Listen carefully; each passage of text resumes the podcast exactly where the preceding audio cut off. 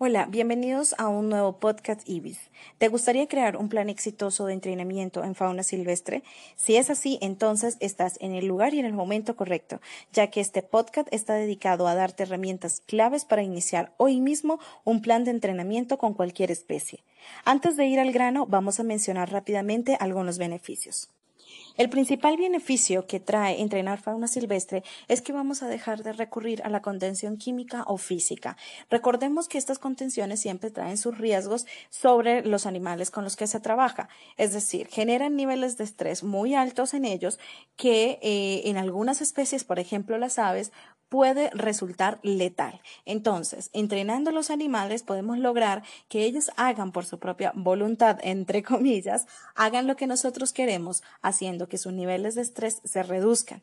Y si tenemos niveles de estrés reducidos, tenemos sistemas inmunológicos muy altos y, por tanto, animales saludables física y mentalmente.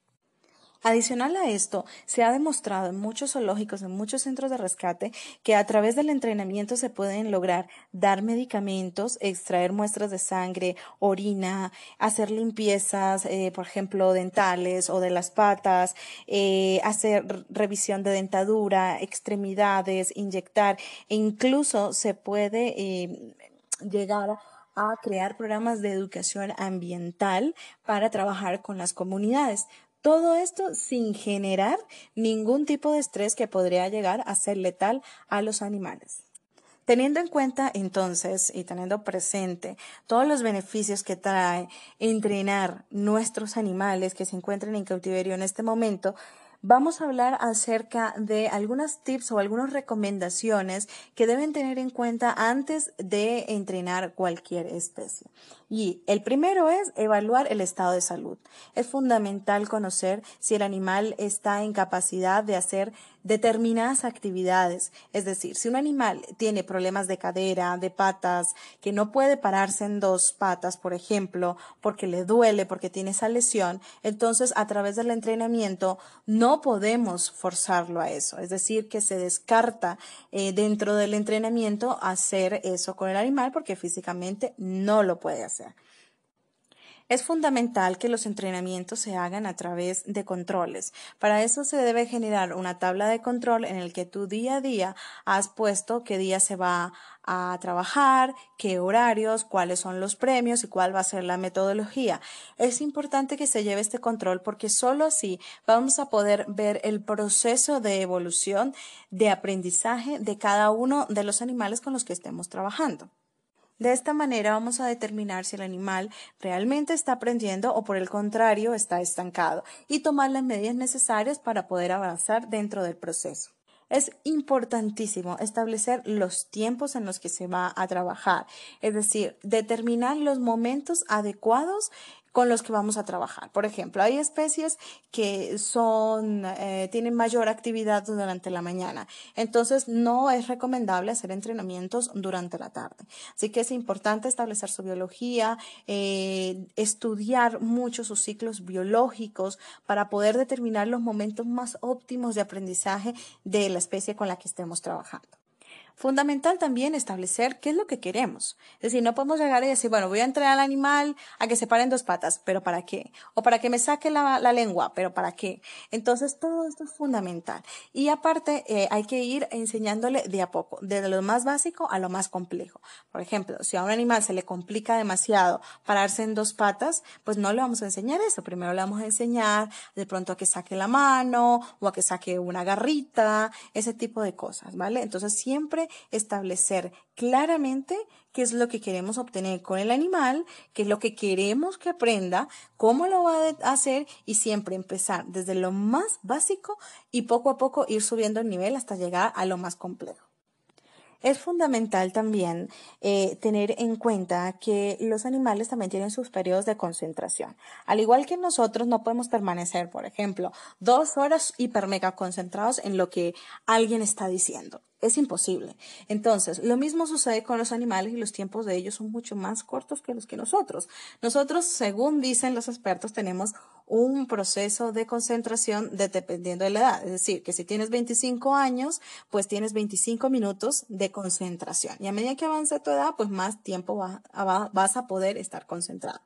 Lo mismo pasa con los animales. Así que es Importante tener eh, tiempos cortos, tiempos cortos de entrenamiento. Si empiezas a excederte con los tiempos, el animal se aburre, pierde interés, te vas a frustrar y él también. Y eso va a crear entonces problemas en el que el animal asocia que los procesos de entrenamiento son negativos, son aburridos, son frustrantes y no te va a querer trabajar a futuro. Entonces es fundamental establecer esos tiempos y no pasarte de ahí.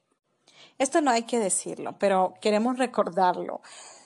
A ver, ningún proceso de entrenamiento debe incluir violencia. Eso ya quedó en el pasado. Eso era los primeros entrenamientos hace en el siglo pasado. Hoy en día los entrenamientos se basan a través del condicionamiento operante en el que tú le das un refuerzo positivo al animal cada vez que él haga algo que tú deseas y si no lo hace sencillamente no hay nada. No hay premio, pero tampoco hay castigo. Entonces, por favor, eh, esto no se hace, o sea, temas de maltrato son condenables por la ley y no se deben hacer bajo ninguna circunstancia.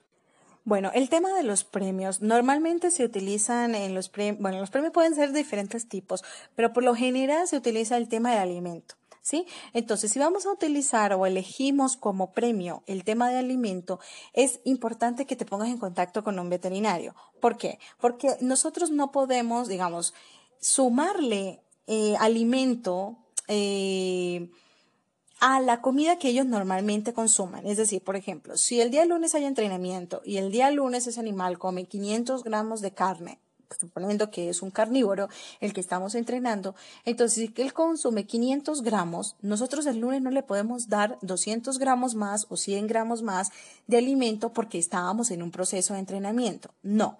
Si nosotros ese día vamos a entrenar, entonces le vamos a dar, por ejemplo, 200 gramos de carne y como el total son 500, entonces le vamos a dar 300 después. Es decir, su ración de comida se va a disminuir porque ya comió inicialmente a través de em, el proceso de entrenamiento. Otra cosa que deben tener en cuenta es saber qué es lo que les gusta, ¿sí? El animal que prefiere una, una caricia de pronto o, o, prefiere alimento, qué tipo de alimento, en qué forma presentárselo también, porque si lo vas a dar premios que no son llamativos para ellos, pues no lo vas a estimular, entonces él no te va a trabajar. Entonces es importante darse el tiempo previo para poder determinar qué premios son correctos y cuáles definitivamente no trabajar. Bueno, otra de las cosas es que hay días en los que el animal puede que no te coopere, ¿sí? Em, esto no quiere decir que el proceso de entrenamiento esté mal o que algo estás haciendo mal o que hiciste algo mal en ese día. No, sencillamente al igual que nosotros, a veces nosotros nos despertamos sin ganas de hacer nada. Lo mismo pasa con los animales, ¿sí? Entonces, eh, si ese día ocurre, simplemente déjalo, trabajas más tarde, y si más tarde tampoco quiere trabajar, pues sencillamente no se trabaja. Y al día siguiente se retoma nuevamente, o al día que corresponde se retoma nuevamente los entrenamientos. Recomendamos muchísimo que los procesos de entrenamiento se vayan acompañados con eh, procesos de enriquecimiento ambiental. ¿Por qué? Porque a través del enriquecimiento mantenemos un animal más saludable físicamente, mentalmente, es decir, se mantiene estimulado. Y si lo tenemos estimulado de forma positiva, entonces el animal va a aprender con mucha más rapidez que si no. Entonces, no pretendamos entrenar animales que están en una jaula supremamente pequeña, donde no hay ningún proceso de enriquecimiento, ni nutricional, ni, ni físico, ni no hay nada. Entonces, el animal, ¿qué va a pasar? Está aburrido, está estresado, está frustrado. Lo único que piensa ese animal es en ver la forma en salir de ahí. Entonces, si nosotros mantenemos animales en estas condiciones, los entrenamientos no van a funcionar. Necesitamos animales tranquilos, relajados, activos, para que el aprendizaje sea mucho más fácil. Bueno, hay siempre una pregunta que nos han hecho y es si los animales que van a ser rehabilitados para liberación pueden pasar por procesos de entrenamiento. La respuesta es no, no se puede hacer eso. Un animal que va a ser liberado debe pasar su proceso de rehabilitación, pero para precisamente que se adapte a las condiciones del medio en el que va a ser liberados. Así que si tienes animales que van a ser liberados, cero, no procesos de entrenamiento, no se pueden hacer. Y por último, lo más importante es la paciencia y la constancia.